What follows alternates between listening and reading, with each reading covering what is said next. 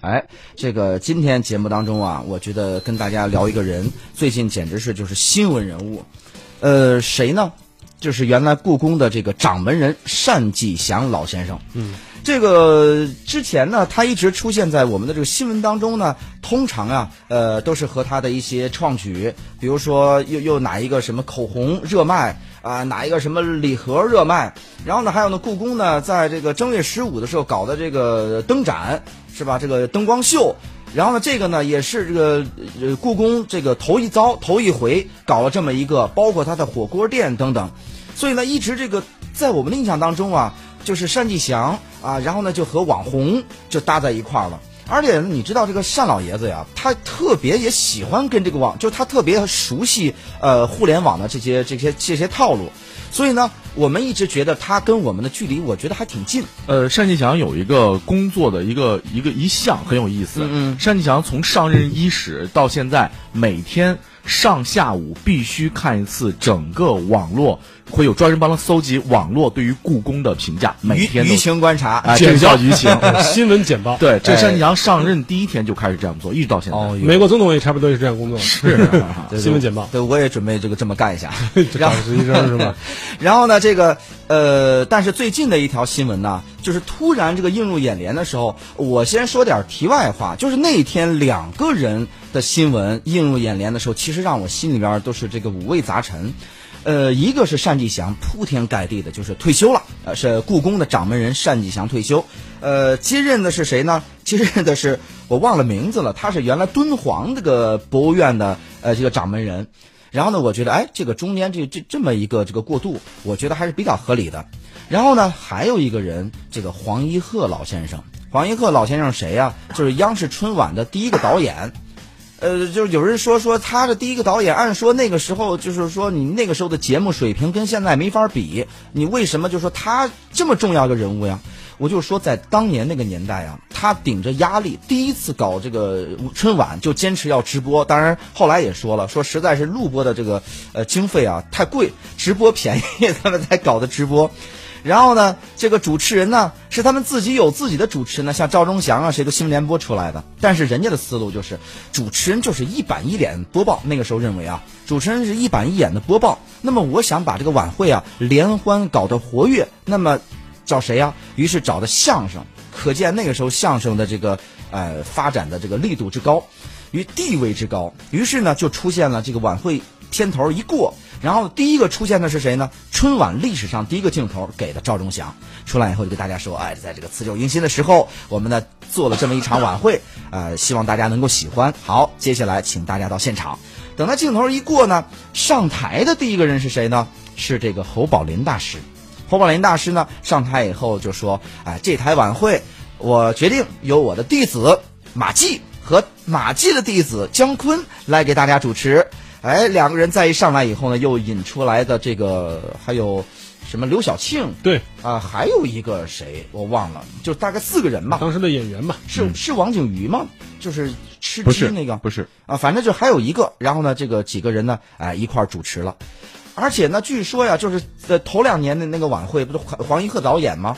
就是呢，呃，包括引入了港台的这个演员，包括呢，你说陈佩斯上春晚，那是第二届了，应该是陈佩斯上春晚也是顶着很大压力，大家认为说你这个形象演出来的，他他是那么回事吗？而且那个时候没有小品一说，于是呢，顶着压力让上，说叫什么名字呢？两个人一想，叫小品吧，于是有了小品了。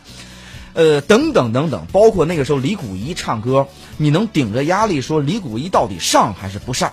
尤其是那个呃什么唱那个《相恋》那首歌，当年那是靡靡之音，硬是顶着压力，你给我上，哎，所以我就说黄一鹤老先先生啊，在当年人家做的各种，咱今天看来，我依然觉得春晚导演啊能做到这个份上，特别的牛。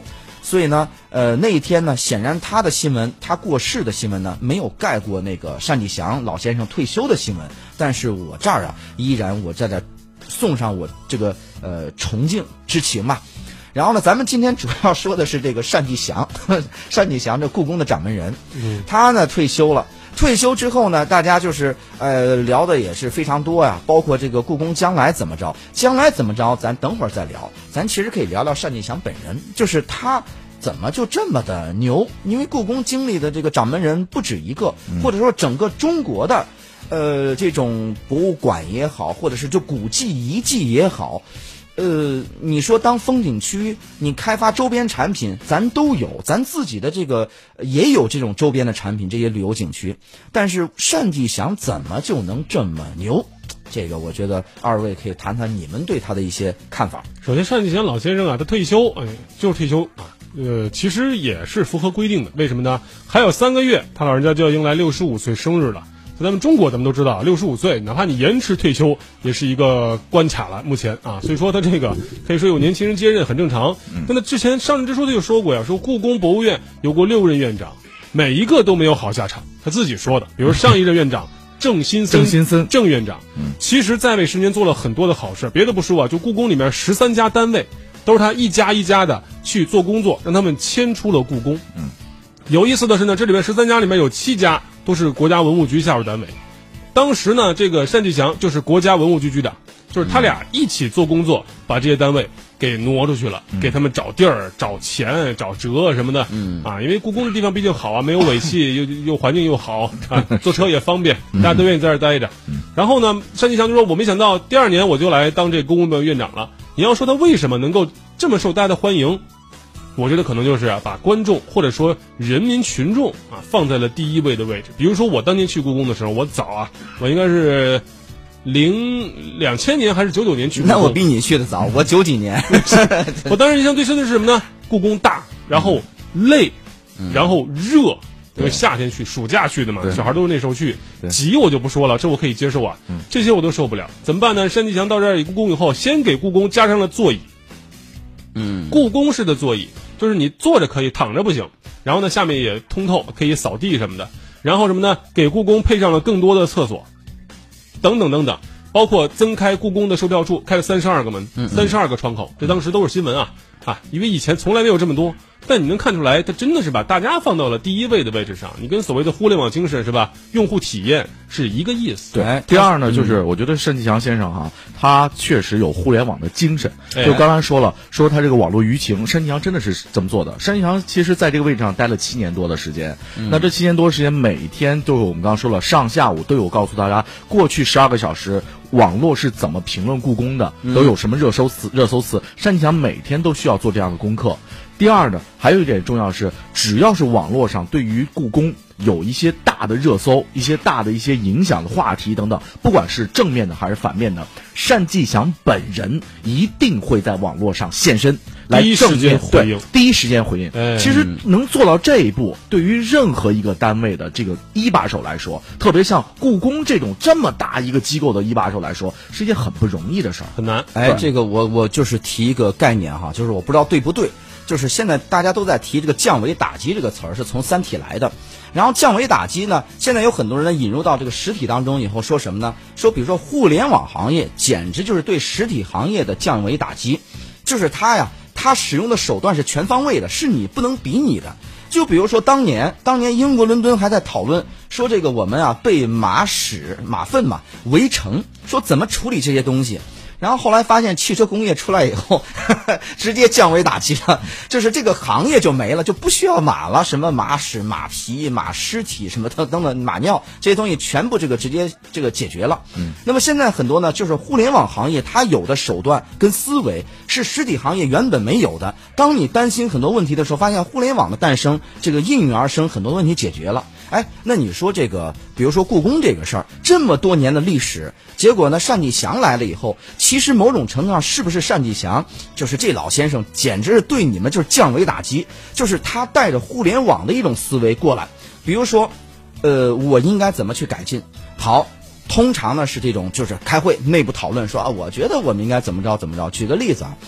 故宫当年就是刚才小雨说的安座椅，嗯，安完座椅，当时去找这个单霁翔汇报说，哎呦，你看我们安了多少座椅以后，最起码解决了当时我不知道说几分之几的人呐，嗯，你游客你就可以坐到那儿了。